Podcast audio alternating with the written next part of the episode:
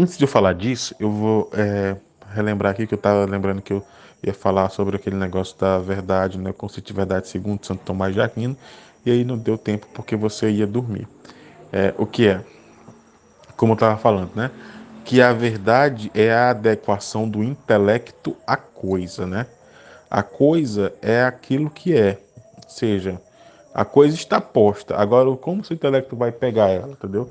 É aquilo que o seu intelecto vai se adequar à coisa para poder compreendê-la. Posto que é, nem tudo que se adequa ao intelecto pode ser chamado de verdade, tá? Mas a adequação que corresponde à realidade da coisa é, portanto, a verdade. E aí o que eu estava lembrando? Da... Porque era para concluir, né? Daquela coisa que a gente está falando, do livro, né? Do sentido da vida, do Viktor Frankl. E eu estava lembrando o seguinte, que o sentido da vida, no fundo, no fundo, tem muito a ver com a adequação do intelecto à coisa. Você veja que uma pessoa que perde o sentido da vida, ela perde a noção de verdade, ela perde literalmente a noção de verdade, sabe? Ela não, ela não, ela não entende que existe um ente supremo hum, que, que garante todas as coisas. Ou se entende que existe, ela desespera disso. E por desesperar, e por desesperar, ela perdeu a noção de verdade.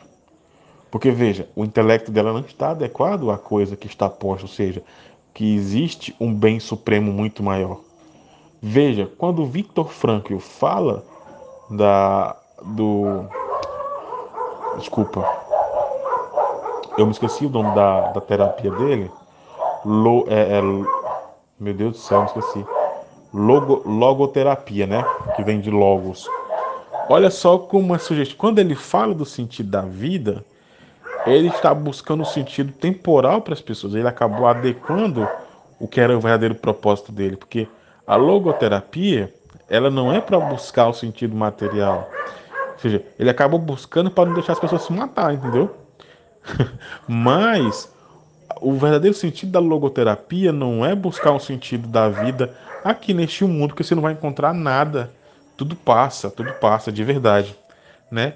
Mas o sentido da vida consiste em Deus, ou seja, naquilo que é eterno. Como que eu posso pôr sentido da minha vida, por exemplo, em dinheiro?